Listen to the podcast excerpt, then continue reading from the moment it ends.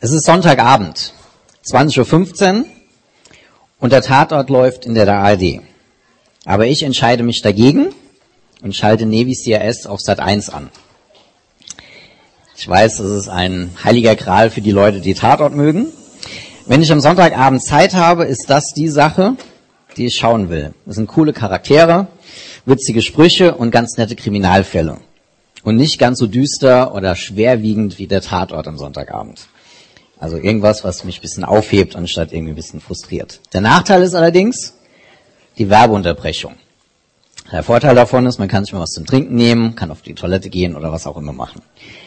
Dann geht die Werbung, äh, dann geht es weiter und die Werbung ist fast vorbei. Dann sehe ich die Kinderärztin Annika, die auf Elitepartner nach einem anderen Single mit Niveau sucht. Und ich denke mir, krass, sieht schon ganz gut aus. Und die sucht echt noch jemanden? Die ist auf der Suche? Echt kaum zu glauben. Dann schaue ich weiter NCRS an und dann nach Ende der nächsten Werbepause wieder Elite-Partner. Diesmal sucht der Sportstudent Robert eine Partnerin. Von dem habe ich leider kein Bild im Internet gefunden, deswegen müsst ihr euch das jetzt bildlich vorstellen. Tut mir leid, ihr Frauen, aber irgendwie gab es nur Annika. Warum Robert? Der kommt wirklich dort, aber ich habe ihn nicht gefunden. Und mit seinem Sixpack als Sportstudent kann ich dann doch nicht mithalten. Und das ist manchmal schon frustrierend in dem Moment. Also vielleicht könnt ihr euch da wiederfinden. Wenn ihr Tatort guckt, werdet ihr dann natürlich damit nicht konfrontiert. Wenn ihr die pri privaten Fernsehsender seht, dann schon eher. Da wird jeder Sender am Sonntagabend praktisch von Elite-Partner, Parship oder so weiter präsentiert und man wird immer wieder daran erinnert, dass man vielleicht Single ist, wenn man, wenn man, wenn man es ist. Und darum, wie der Klaus schon gesagt hat, geht es eben in der Reihe vom Identcode. Und das kann manchmal auch ein heikles Thema sein, weil Single sein auch oft mit unerfüllten Wünschen, Träumen und Zielen zu tun haben. Und ich möchte vor allem jetzt am Anfang noch sagen, dass ich niemand verletzen will oder irgendwie sagen würde oder behaupten würde, dass ich weiß, wie es euch geht. Ich will euch nur ein bisschen erzählen, wie es mir ging, was mir geholfen hat und ein paar Erfahrungen, Gedanken weitergeben, von denen ich hoffe, dass die Singles, die heute da sind, aber auch die Paare, die da sind, auch etwas zum Nachdenken mit heimnehmen können, also was von lernen können. Ich habe mal vor kurzem nachgerechnet, wie ich gefragt wurde, ob ich die Predigt machen will, oder auch kurz vorher schon mit jemand drüber nachgerechnet, wie lange ich eigentlich Single war in meinem Leben. Und wenn ich noch richtig rechnen kann, waren es am Ende 17 Jahre. Also schon eine lange Zeit. Von Alter 19 bis 36 war ich Single. Und jetzt bin ich 40, also schon seit vier Jahren kein Single mehr und seit zwei Wochen bin ich 40 und seit Mai auch verheiratet. Am Ende habe ich es also doch geschafft. Nur um schon mal einen Spruch so weiterzugeben, den man so hört, wenn man Single ist und dann einen Freund hat. Du hast es also geschafft. Und ich bin sicher, dass Singles immer wieder mit anderen Sprüchen konfrontiert werden. Und ich habe ein paar mal rausgesucht, die ich so gehört habe, aber ich bin sicher, ihr könnt es noch er äh, ergänzen. Also, auf jeden Topf passt ein Deckel. Auch ein blindes Huhn findet mal ein Korn. Du musst nur Geduld haben. Wenn du nicht mehr daran denkst, passiert es. Kann es sein, dass deine Ansprüche zu hoch sind? Oder ich verstehe gar nicht, dass du niemand findest. Du bist doch ganz okay. Also das waren so Sprüche, die ich in meiner Zeit gehört habe und ich bin sicher, ihr kennt diese auch schon oder noch weitere. Manche sind auch nett gemeint oder sollten irgendwie trösten, aber oft verletzen sie einen doch irgendwie unbewusst, aber auch unbeabsichtigt von dem anderen. Und man fängt sich an zu fragen, was ist denn falsch bei mir? Bin ich doch nicht so okay, um jemanden zu finden? Vor allem die letzte Aussage war bei mir, ich verstehe gar nicht, dass du niemand findest, du bist doch ganz okay, habe ich sehr oft gehört. Aber ich hatte überhaupt keine Antwort darauf. Konnte da nichts sagen. Wusste ich nicht, woran es liegt. Einerseits fand ich es natürlich gut, als okay angesehen zu werden, als jemand, bei dem man es nicht erwarten würde, dass er allein ist, bei dem es sowieso klar ist, dass er niemand abbekommt. Aber auf der anderen Seite nagt natürlich schon die Frage an einem, ja, genau, woran liegt es denn jetzt eigentlich? Und das ist dann nicht wirklich gut für das Selbstbewusstsein, kann ich euch sagen. Und man wird auch in seiner Identität und eben im Selbstbewusstsein erschüttert. Und man beginnt sich zu hinterfragen. Deswegen habe ich mir schon die Frage gestellt, was macht meine Identität aus? Bestimmt mein Beziehungsstatus wirklich meine Identität, meinen Selbstwert? Bin ich nur was wert, wenn ich einen Partner habe? Und manchmal fühlt es vielleicht so an, weil die Gesellschaft um uns herum das uns so suggeriert. Single sein wird oft als Schwäche oder als etwas Negatives wahrgenommen. Oder als etwas, was man beenden muss oder hinter sich bringen muss, wie man am Sonntagabend merkt. Such dir was, dann bist du was, so ungefähr. Und Singles wird deswegen oft vermittelt, dass ihnen etwas fehlt oder dass irgendwas nicht stimmt mit ihnen. Und auch hier im Projekt X werden Singles vielleicht immer mal wieder mit der Frage konfrontiert, warum bin ich eigentlich noch Single? Weil vor allem hier ziemlich viele Ehepaare und Kinder rumhüpfen, wie ihr gesehen habt. Kaum sind sie draußen, ist es ein bisschen ruhiger, was ja auch gut ist. Und wir sind auch dankbar dafür, dass wir Ehepaare und Kinder haben. Aber es ist natürlich auch immer wieder, was mich daran erinnert hat, ich habe eben keine Kinder oder ich habe keine Frau. Und auch andere Singles immer wieder daran erinnert. Dann wird man auch oft natürlich angesprochen auf sein Single-Sein. Man fragt, woran liegt's denn? Und mir haben viele äh, Tipps gegeben. Man wollte mich verkuppeln, wie man so schön sagt. Also hat mir alle möglichen Single-Frauen vorgestellt, weil sie gedacht haben, der braucht doch jemand. Oder es gab dann Tipps wie, fahr doch mal auf eine Freizeit. Oder melde dich mal im Internet bei einer Kontaktbörse an. Und was es sonst noch so gibt. Mir wurde sogar mal zum Geburtstag eine Kontaktanzeige im Internet geschenkt. Da war ich, glaube ich, 29 und dann habe ich schon so eine Kontaktanzeige geschenkt bekommen, weil die gedacht haben, ich brauche doch jetzt endlich jemand. Aber daraus kam nichts wirklich, weil ich nicht das Bedürfnis hatte. Ich habe mal ein paar Mal hin und her geschrieben. Also ich habe schon Zuschriften bekommen, also so frustrierend war es dann nicht, dass nichts kam. Aber es ist nichts draus geworden. Und solche Ratschläge, muss ich auch zugeben, habe ich bestimmt auch anderen Singles schon mal gegeben. Aber mich selbst habe ich nicht wirklich dran gehalten, habe dann so meinen eigenen Weg gemacht. Ich habe mich dann eher immer gefragt, genüge ich den anderen denn nicht? Muss ich erst eine Freundin haben, damit andere zufrieden mit mir sind? Geht es den anderen besser, wenn ich auch eine Freundin habe? Ich hatte manchmal das Gefühl, dass ich, dass ich besser mit meinem Single-Sein zurechtkam als meine Freunde. Ich weiß nicht, ob es euch auch so gegangen ist. Sie waren auf der Suche nach jemandem für mich. Aber die Frage bleibt, die ich am Anfang gestellt habe, woher beziehe ich meinen Wert als Mensch? Unabhängig von meinem Beziehungsstatus? Und Gott hat ein Ja zu Singles, Paaren und Alleinerziehenden. Und wir sind wertvoll. Du bist wertvoll und einzigartig in Gottes Augen. Unabhängig eben von den äußeren Umständen, ob man verheiratet ist oder er Single ist. Und Klaus hat in der ersten Predigt über diese Reihe vom Identcode, hat er den Psalm 139 erwähnt. Und dort stehen Verse, die mich seit meiner Teenagerzeit schon begleiten. Also nicht erst jetzt seit neuestem, sondern schon lange. Und immer wenn ich mich gefragt habe, bin ich gut genug? Bin ich überhaupt was wert? Kann ich überhaupt etwas? Bin ich wirklich okay? Habe ich mir die Verse immer wieder vorgelesen oder durchgelesen und die haben mir dann wieder eine neue Ausrichtung gegeben oder meinen Kopf auch zurechtgerückt. Und die will ich euch gerade mal vorlesen. Könnt ihr auch mitlesen. Herr, ich danke dir dafür, dass du mich wunderbar und einzigartig gemacht hast. Großartig ist alles, was du geschaffen hast. Das erkenne ich. Schon als ich im Verborgenen Gestalt annahm, unsichtbar, noch gebildet, äh, kunstvoll gebildet im, im Leib meiner Mutter, da war ich dir dennoch nicht verborgen. Als ich gerade erst entstand, hast du mich schon gesehen. Alle Tage meines Lebens hast du in dein Buch geschrieben, noch bevor einer von ihnen begann. Und diese Worte sagen mir heute noch sehr viel. Und immer wenn ich auch mal zweifle, kommt auch vor, wenn man verheiratet ist, dass man mal an seine, seinem Wert und seinem Selbstbewusstsein zweifelt, hilft mir das immer wieder, wieder auf einen neuen Weg zu kommen. Und das sagt Gott nicht nur zu mir, sondern zu jedem Einzelnen von euch. Also das gilt, sind Worte, die auch euch gelten. Du bist wertvoll und einzigartig in Gottes Augen eben unabhängig von den äußeren Umständen und dem Beziehungsstatus. Das musste ich mir immer wieder sagen in den 17 Jahren. Gott liebt uns und hat ein Ja zu uns, egal ob wir Single oder eben verheiratet sind oder sogar alleinerziehend. Aus diesem Wissen heraus und aus dem Glauben daran sollten wir eben unsere Identität ziehen. Du bist wunderbar gemacht und Gott kannte schon jeden Tag deines Lebens, bevor er überhaupt begann. Und diese Aussagen begeistern mich immer wieder, weil er wusste, dass ich 17 Jahre lang Single sein werde. Er weiß, dass du Single bist. Er weiß, dass du verheiratet bist. Er wusste es schon, bevor du geboren bist. Und das sind so Sachen, die sind, also kann einem Alltag sehr viel Kraft geben, wenn man weiß, Gott wusste es schon. Und es kann einem Zufriedenheit verleihen. Und ich habe mich in dem Rahmen an ein Lied erinnert, was mir meine Mutter, glaube ich, damals als Teenager immer vorgesungen hat. Und wir sind äh, beide jetzt keine Sänger vor dem Herrn, wie man so schön sagt. Deswegen erspare ich euch das Singen, sondern ich wollte eigentlich nur Text, den Text vorlesen als Zusage für euch. Vergiss es nie. Dass du lebst, war keine eigene Idee. und dass du atmest, kein Entschluss von dir. Vergiss es nie, dass du lebst, war eines anderen Idee und dass du atmest, sei ein Geschenk an dich. Du bist gewollt, kein Kind des Zufalls, keine Laune der Natur. Ganz egal, ob du dein Lebenslied in Moll singst oder Dur. Du bist ein Gedanke Gottes, ein genialer noch dazu. Du bist du. Vergiss es nie.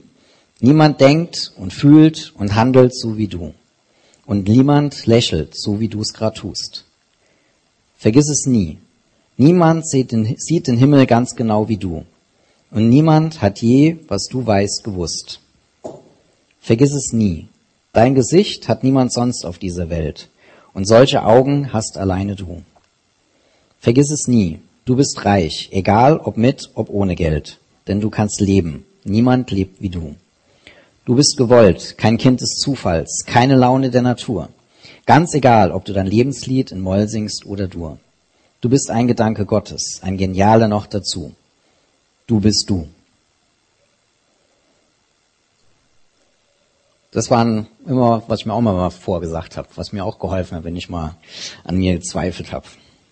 Und manche Singles denken ja, also ich kannte das auch von mir, wenn ich nur verheiratet wäre, dann wäre mein Leben schöner, einfacher und in Ordnung.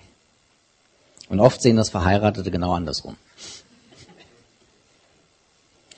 und beneiden die Singles für ihr Alleinsein, weil sie Sachen machen können, die sie nicht mehr machen können.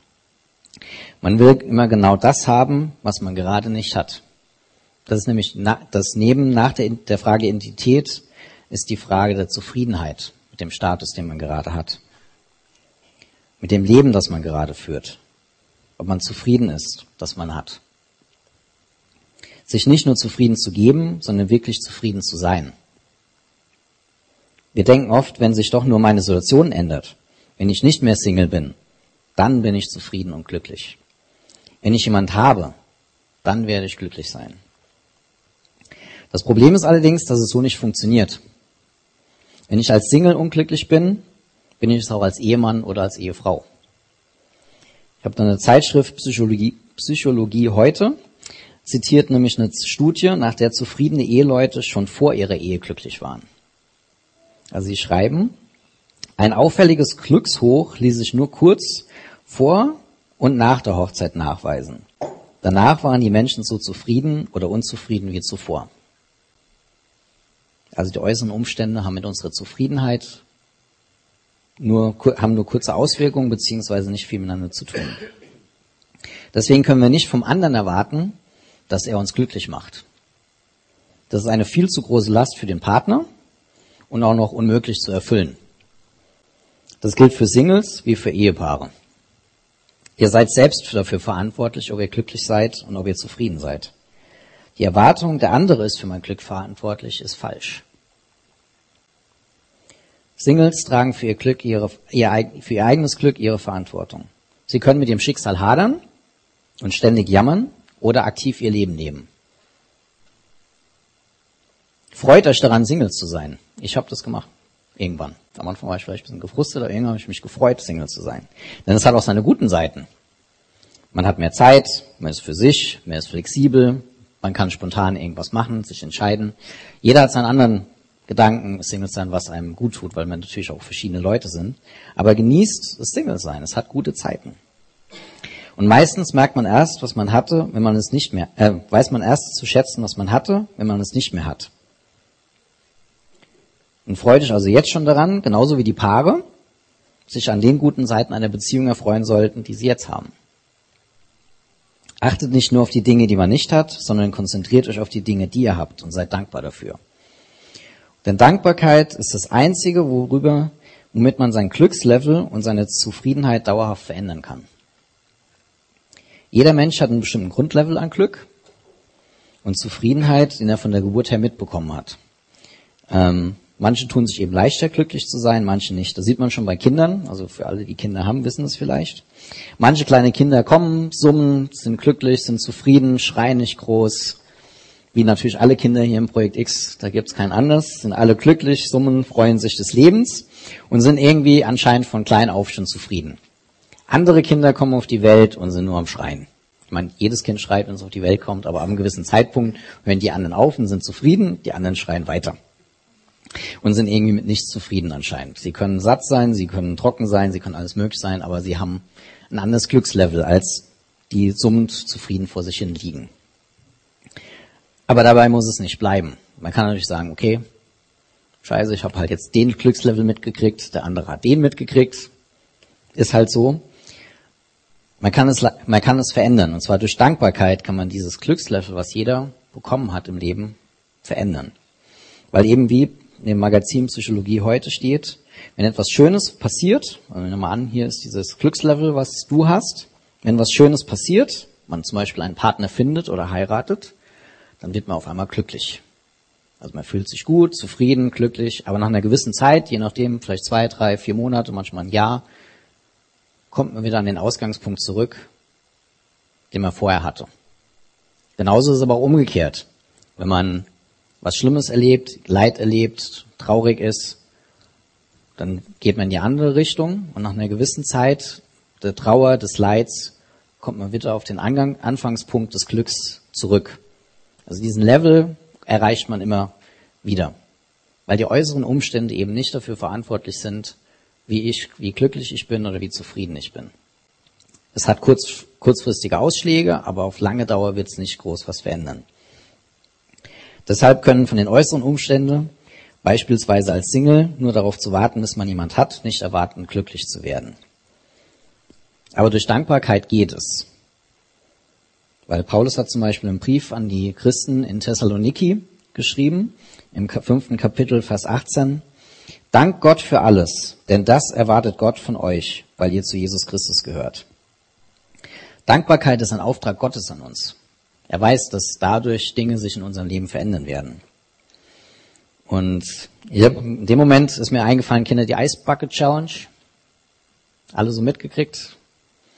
Das ging um die Krankheit ALS, die auch Stephen Hawkins hat. Und die Organisation dahinter hatte angefangen, ähm, das ein bisschen zu promoten und hat gesagt, entweder ihr kippt euch Eiswasser über den Kopf oder ihr spendet. Innerhalb von 48 Stunden. Und es gab immer Leute, die jemand nominiert haben und der musste das dann tun oder eben spenden. Ähm, entweder oder haben die meisten nicht kapiert, die haben sich Eiswasser über den Kopf gekippt und haben trotzdem gespendet. Aber es war auf jeden Fall Facebook im sozialen Medium ein Riesenhype. Weißt du, vielleicht habt ihr das am Rande mal mitgekriegt. Mein Vater hatte jedenfalls sehr viel Spaß dran, meinem Bruder Eiswasser über den Kopf zu gießen. Also mein Bruder hat es gefilmt und man sieht mein Papa oben, wie er dann ganz viel Spaß hat, ihm das Eiswasser über den Kopf zu gießen. Aber seit neuestem gibt es auch die Dankbarkeits-Challenge die auch schon mitbekommen. Zwar bei Facebook habe ich jetzt auch schon das nicht so verbreitet. Da wird auch jemand nominiert und die sollen für zehn Tage lang jeden Tag drei Dinge in Facebook posten, für die sie dankbar sind. Und dazu will ich euch auch mal herausfordern. Mal zu versuchen, zehn Tage lang nicht bei Facebook unbedingt zu posten, aber für euch mal drei Dinge am Tag zu überlegen, für die ihr dankbar seid und schaut, was euch dann, was dann in euch passiert. Am Anfang ist es vielleicht noch leicht, aber bald wird es, glaube ich, schon herausfordernder, drei Dinge zu finden, für die man dankbar ist am Tag. Aber zum Beispiel, ich bin dankbar für meine Socken, die mich warm halten. Das wäre auch okay. Also wenn euch da nichts anderes mehr einfällt. Das Problem ist, bei zehn Tagen ist leider nicht äh, ausreichend, um diesen Glückslevel dauerhaft zu verändern. Da gibt es Untersuchungen, dass es leider also in Anführungszeichen leider, drei Monate dauert. Also ist zehn Tage ist natürlich eine gute Sache, dann könnt ihr schon mal sehen, was es in euch macht. Wenn, das, wenn euch das begeistert, dann würde ich euch herausfordern, die wirkliche Challenge, die wirkliche Herausforderung anzunehmen, und zwar für drei Monate das mal zu machen. Drei Tage, äh, drei Dinge am Tag euch zu belegen, für die ihr dankbar seid. Und dann zu sehen, was das mit eurem Zufriedenheit, mit eurem Glücksgefühl macht, egal in welcher Situation ihr gerade seid. Ob ihr jetzt Single seid, Paar seid oder in welchem Umfeld ihr euch gerade befindet. Das bedeutet allerdings nicht, dass man sich nur zufrieden gibt. Dass man einfach sagt, es ist halt jetzt nicht anders. Sondern es ist die Basis, aus der man sich weiterentwickeln kann. Es ist eine gute Basis, die man dann hat, durch Zufriedenheit, Dankbarkeit und Glück. Und dadurch können sich die Umstände im Leben positiv verändern. Es ist nicht nur ein Zufrieden geben, sondern es ist eine Ausgangssituation, um sich weiterzuentwickeln. Man wird vielleicht nicht unbedingt einen zwangsläufigen guten Partner finden oder überhaupt einen Partner finden. Oder es werden einem nur gute Dinge passieren. Aber man wird ein erfüllteres Leben führen. Ein zufriedeneres Leben führen. Und ich habe mal ein Zitat rausgesucht von Dietrich Bonhoeffer. Das ihr den kennt. Der ist im KZ am Ende vom Zweiten Weltkrieg hier in Deutschland ermordet worden. Von den Nazis. Und er hat gesagt, es gibt ein erfülltes Leben trotz vieler unerfüllter Wünsche. Es gibt ein erfülltes Leben trotz vieler unerfüllter Wünsche. Und ich bin sicher, da war, glaube ich, Anfang, Ende 30, Anfang 40, dass er noch viele Wünsche hatte für sein Leben. Er hätte gern noch weitergelebt. Aber trotzdem war er fähig, für sich zu erkennen, dass man trotz dem ein erfülltes Leben führen kann. Obwohl er noch viele unerfüllte Wünsche hatte. Der russische Schriftsteller Dostoevsky hat zum Beispiel gesagt, hab dein Schicksal lieb, denn es ist der Weg Gottes mit deiner Seele. Mit unerfüllten Wünschen leben heißt also auch, Bitterkeit und Groll loszulassen, die man gegenüber Gott und Menschen hat. Weil man Gott, auf Gott sauer ist, dass man keinen abgekriegt hat vielleicht. Oder weil man noch niemand hat. Es bedeutet auch offen zu werden für neue Wege, die Gott einem zeigt. Denn auch wenn ich nicht alles habe, was ich mir wünsche, so bin ich dennoch reich in dem, was mir Gott jeden Tag neu schenkt. Gott wird uns helfen, als Singles glücklich zu leben aber er wird nicht die Lücke schließen, die ein nicht vorhandener Partner in unserem Leben hat. Das ist vielleicht ein bisschen hart, sich das so vorzustellen. Aber Gott wird uns helfen, als Single glücklich zu leben. Aber er wird nicht die Lücke schließen, die ein nicht vorhandener Partner in unserem Leben hat. Also das habe ich schon wieder, habe ich erlebt. Er hat mich glücklich gemacht, aber trotzdem hatte ich keinen Partner. Trotzdem musste ich damit umgehen. Und eine Sache, die mir geholfen hat, ich habe in dem Rahmen in den letzten Jahren immer mal wieder mit Leuten geredet und eine Sache habe ich mit Klaus mal gesprochen und er hatte mir mal vier Abstimmungen eines Beziehungsstatuses gegeben, so von der Reihenfolge her. Ich weiß nicht genau, wo du sie her hattest, Klaus, aber auf jeden Fall waren die Sachen, hat mich immer sehr äh, beruhigt oder ermutigt. Und zwar der erste oder beste Status wäre glücklich verheiratet zu sein. Der zweite Status ist ein glücklicher Single zu sein.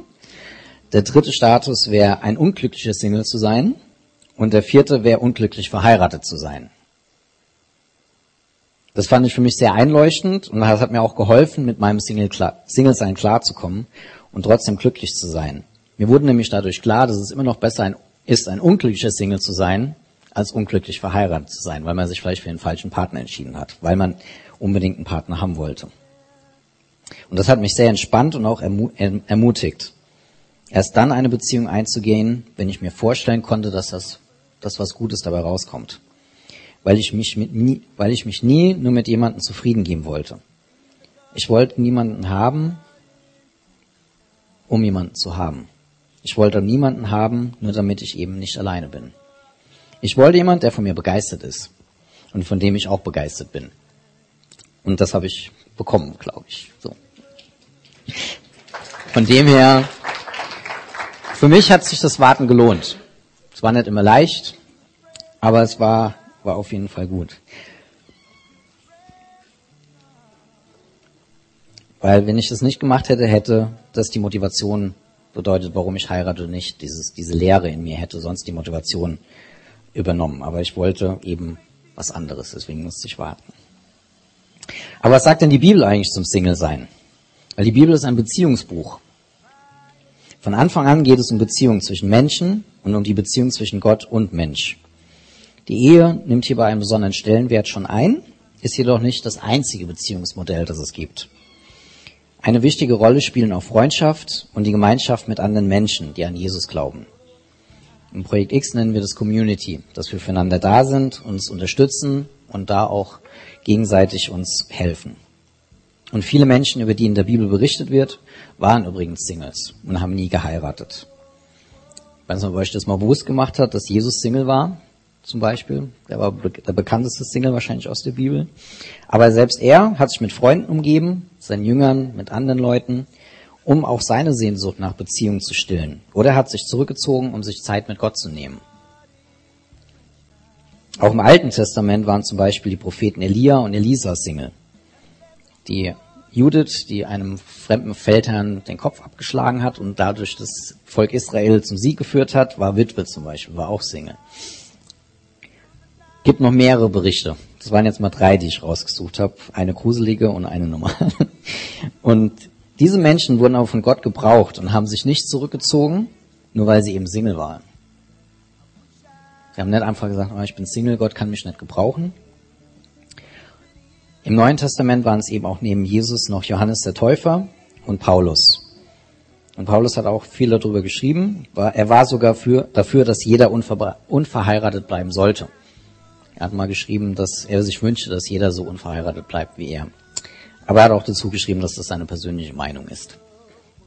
Aber es gibt in der Bibel die Gabe des Unverheiratetseins, der Ehelosigkeit. Nicht jeder, der Single ist, hat die, aber vielleicht ein paar davon. Single sein wird also in der Bibel geschätzt. Das ist kein Ereignis am Rande. Die Bibel fordert allerdings von uns, von uns, dass wir Beziehungen leben, dass wir Beziehungen zu anderen Menschen eingehen. Und deswegen möchte ich die Singles vor allem auch herausfordern, baut Beziehungen auf. Ladet Paare, andere Singles ein. Die Frauen andere auf einen Tee, um ein Klischee zu bedienen, und die Männer eben andere auf ein Bier. Ich habe das ähm, der Schwester von der Lia gesagt, die hat mir zurückgeschrieben, die Frauen trinken auch Bier. Also ihr dürft Frauen dürfen natürlich auch Leute auf ein Bier einladen. Aber habt keine, keine Berührungsängste. Ich habe Freunde gehabt, mit denen ich viel gemacht habe, die schon lange vor mir geheiratet haben. Also die praktisch so mit 23 geheiratet haben und jetzt seit 17 Jahren verheiratet sind. Und am Anfang gab es bei denen schon die Angst, dass ich das fünfte Rad am Wagen bin. Dass ich mich irgendwie schlecht fühlen würde, weil sie halt verheiratet sind und ich eben noch allein war. Aber irgendwann haben sie, haben sie es aufgegeben, haben sie aufgehört, mich nur als Single zu sehen, sondern als Frank wahrgenommen. Und dadurch wurde ich ein Teil der Familie. Und sie haben mich aufgenommen. Ich habe mitgelebt, habe das mitbekommen, wie sie ihr Eheleben leben.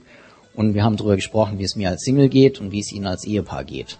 Ich war nicht mehr nur Frank der Single, sondern Frank der Freund, so ungefähr. Und sie waren nicht Andi und Conny zum Beispiel das Ehepaar, sondern einfach nur meine Freunde. Aber das ist eine Herausforderung. Und deswegen bin ich sehr dankbar, dass das funktioniert hat bei einigen. Und deswegen möchte ich auch die Ehepaare herausfordern, das zu lernen, mit Singles umzugehen. Sonst wäre ich ab und zu schon äh, auch einsam gewesen. Aber so habe ich Freunde und Beziehungen aufgebaut, die mir heute noch wichtig sind, auch wenn ich verheiratet bin, die mir immer noch was bringen. Deshalb Singles wie Ehepaar geht aufeinander zu. Hört auf, in diesen Kategorien zu denken. Oh, der ist Single, der wird sich bei uns nicht wohlfühlen. Ich lebe ihm ja Eheleben vor und da sieht er immer, was ihm fehlt. Und was euch sonst vielleicht noch für Gründe einfallen. Wenn ihr jemand mögt, lad ihn ein, ob er Single ist oder Ehepaar. Denn Singles wie Paare haben Herausforderungen zu bewältigen und wir können voneinander lernen und uns gegenseitig auch unterstützen und füreinander da sein. Und als Single sollte man sich vor allem auch nicht sagen lassen, wie man sein sollte. Wenn man sich wohlfühlt, dann sagt es auch und lasst ein, ich nenne es mal, Fremdjammern nicht zu. Dass andere für dich sich schlecht fühlen, dass du Single bist. Habe ich auch öfters gehabt, dass Leute für mich gejammert haben, wie schlimm es mir geht als Single und ich gedacht habe, mir geht's doch eigentlich ganz gut. Aber da könnt ihr auch euch davon freimachen. Das solltet ihr nicht zulassen. Weil seid euch auch immer bewusst, Single bedeutet nicht gleich einsam und Beziehung bedeutet nicht gleich glücklich. Das ist so ein Lügenkonstrukt, das wir uns machen. Wartet nicht darauf, dass andere was tun, sondern werdet selbst aktiv. Das ist die Herausforderung als Singles, würde ich sagen. Weil man eben allein ist und sich da auch gern verkriecht. Ihr seid für eure Beziehungen, Kontakte und Zufriedenheit auch mitverantwortlich, nicht nur der andere. Wie gesagt, ich war 17 Jahre lang Single, habe aber war aber schon auf der Suche nach einer Freundin, habe also mich jetzt nicht zurückgelehnt, ähm, hat auch manchmal schon Dates gehabt und so, aber meistens ging es über das erste Date nicht hinaus. Ich weiß nicht, was passiert ist. Beim zweiten Date waren wir irgendwie Freunde. Also nicht so, dass sie mir nie mehr gesehen hätten oder so, aber wir waren dann irgendwie Freunde. Hab das nie ganz kapiert. Hab da auch bis heute noch nicht so die Antwort drauf. Aber ich habe es einfach nicht verstanden. Erstes Date war schön, zweites Date, wir waren Freunde. Also so platonische Freunde. Und dann habe ich mit Freunden und so weiter, mit Familie immer mal wieder drüber gesprochen. Und auch einmal, das weiß ich, werde ich auch nicht vergessen, mit meiner Mutter in der Eisdiele bei uns daheim. Und sie meinte nur, nachdem ich das so ein bisschen mein Leid geklagt hat, hat sie nur gemeint, hör auf, dir Freundinnen zu suchen. Und das hat bei mir gesessen. Also ich habe das wusste in dem Moment, das ist der Kern für mich jetzt. Weil für mich war es ein Schutz gewesen, mich auf keine bestimmte Frau einzulassen. Damit ich eben nicht verletzt werde oder die Verbindlichkeit eingehen muss oder sonst irgendwas. Und fand es ganz nett, viele Frauen in meinem Leben zu haben. War ja auch positiv. So. Hat immer jemand gehabt, mit dem man was trinken gehen konnte, ohne eben verbindlich zu sein. Aber diese Erkenntnis war eben nicht schön für mich, aber eben auch notwendig. Weil ich war nicht wirklich bereit gewesen, mich verletzen zu lassen. Ich wollte das Risiko nicht eingehen. Weil Liebe ist schon ein Stück weit riskant. Deswegen ist auch die Frage an, an uns, an dich, wenn du dir die Frage stellst, woran es hängt, wovor hast du Angst? Bist du bereit, Risiken einzugehen? Ist es das bei dir? Auch auf die Gefahr hin, wieder enttäuscht zu werden? So war es bei mir. Aber vielleicht kommt dir jetzt was anderes in den Sinn. Vielleicht denkst du gerade an irgendwas, was dir einfällt und du bekommst eine Ahnung, dann denk einfach weiter drüber nach. Also auch wenn es mich gestört hat, diese Aussage von meiner Mutter, hat es doch zu einer Lösung geführt. Weil ich glaube, sonst hätte ich dieses Jahr nicht geheiratet.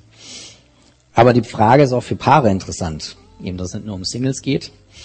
Bin ich bereit, auch in meiner Beziehung Kontrolle, Kontrolle loszulassen? Mich wirklich ganz auf den anderen einzulassen? Bin ich bereit, mich verletzbar zu machen? Ich bin zwar, wie gesagt, jetzt verheiratet, aber die Herausforderung habe ich immer noch.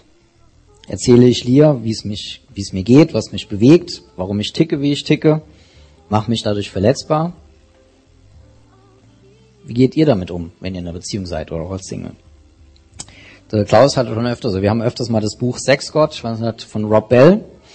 Und da habe ich auch äh, eine Geschichte mal gelesen, die mich sehr ermutigt hat für, für mein Leben. Und er schreibt Folgendes. Also es ist ein Erlebnis, das er hatte. Ich war auf einer Party in der Schule. Es gab einen DJ und die Mädchen standen auf der einen Seite des Raums und die Jungs auf der anderen Seite. Ab und an hat jemand todesmutig die Kluft dazwischen überwunden, um jemanden zum Tanzen aufzufordern während alle anderen zusahen. Folter pur. Ein junger Mann musste alle Kraft und Entschlossenheit zusammennehmen, um dem Druck standzuhalten. Ich wagte es also. Ich ging auf die andere Seite und fragte ein Mädchen, ob sie mit mir tanzen wollte. Und wie reagierte sie? Sie brach in Tränen aus und lief auf die Toilette. Nett, oder? Ich habe mich da schon wieder drin gefunden. Dasselbe Erlebnis hatte ich jetzt nicht, aber ich habe mal auch ein Mädel mal gefragt, ob man mittags einen Kaffee trinkt. Dann hat sie gesagt, nee, ich muss meine Wohnung aufräumen. Oder einmal kam dann die, nee, ich glaube, das ist keine gute Idee. Also ihr kennt bestimmt alle solche Sprüche. Rob Bell ist in dem Moment das Risiko eingegangen, dass das Mädchen Nein sagen würde. Und er peinlich in der Gegend rumsteht. Was dann ja auch leider geschehen ist. Was mir auch ab und zu mal passiert ist.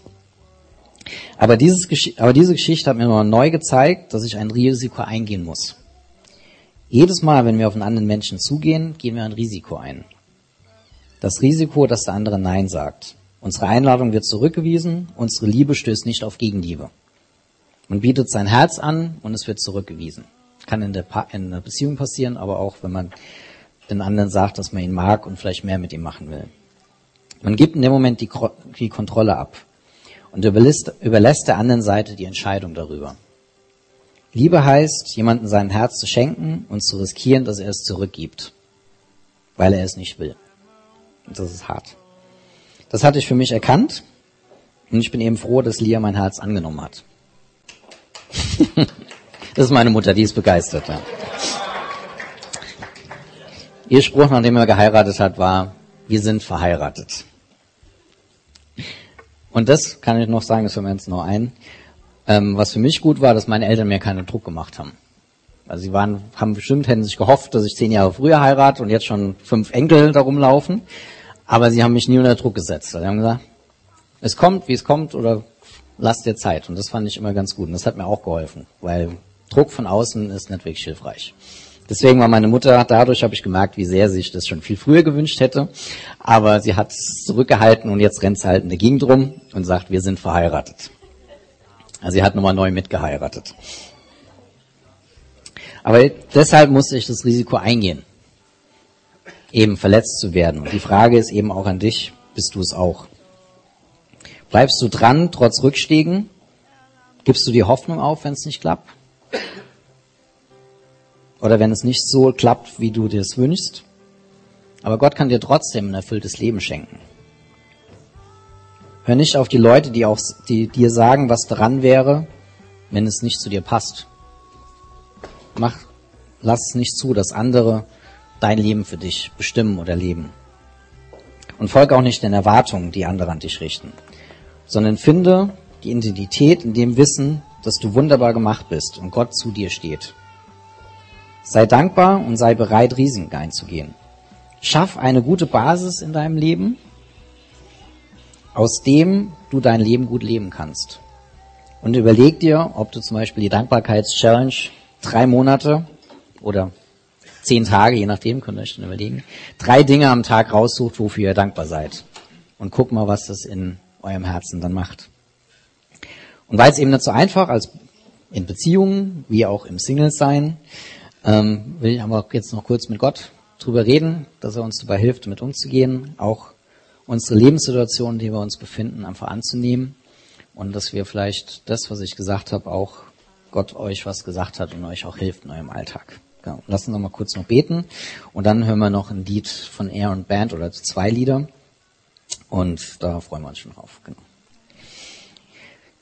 Gott, ich danke dir dafür, dass du ein Ja zu uns hast, dass du uns gemacht hast, wie wir sind, dass du uns kennst, dass wir nicht nur zufällig durch die Welt stampf, stampfen und laufen, sondern dass du schon wusstest, wie unser Leben aussehen wird. Du wusstest, dass wir heute hier sitzen, du wusstest, welchen Beziehungsstatus wir heute haben.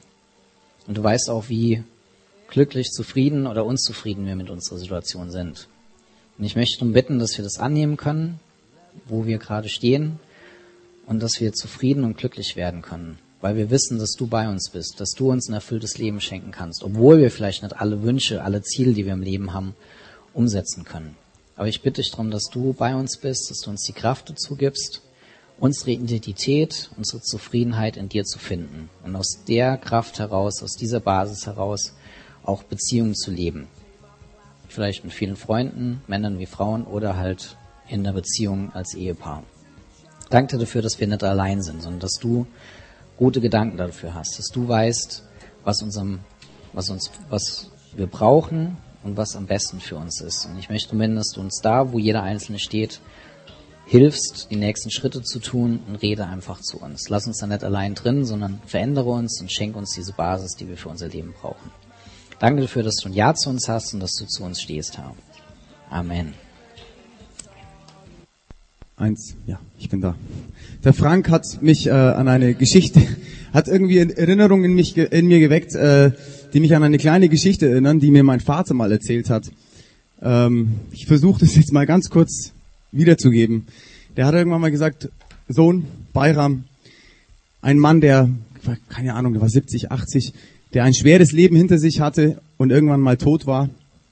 Ähm, der dann, der immer geflucht hat, weil er so ein schweres Leben hinter sich hatte und gemeint hat, ich, also er wollte sich immer beschweren. Und äh, als er dann tot war, ist er dann zu Gott gegangen und hat sich fürchterlich beschwert und äh, hat ihn, hat ihm gesagt, ähm, du warst irgendwie nie da, wenn ich dich gebraucht habe und ähm, es war immer alles so schwer und ich bin immer so allein gelassen worden. Und dann hat der Gott ihn zu seiner Seite genommen, hat, hat gesagt, guck mal, ich zeig dir jetzt mal dein, dein Leben so hier so am, am Sandstrand entlang, und äh, hat gesagt, siehst du diese Fußstapfen da? Und dann sagt er, ja. Und dann sagt er, diese beiden Fußstapfen, das sind deine.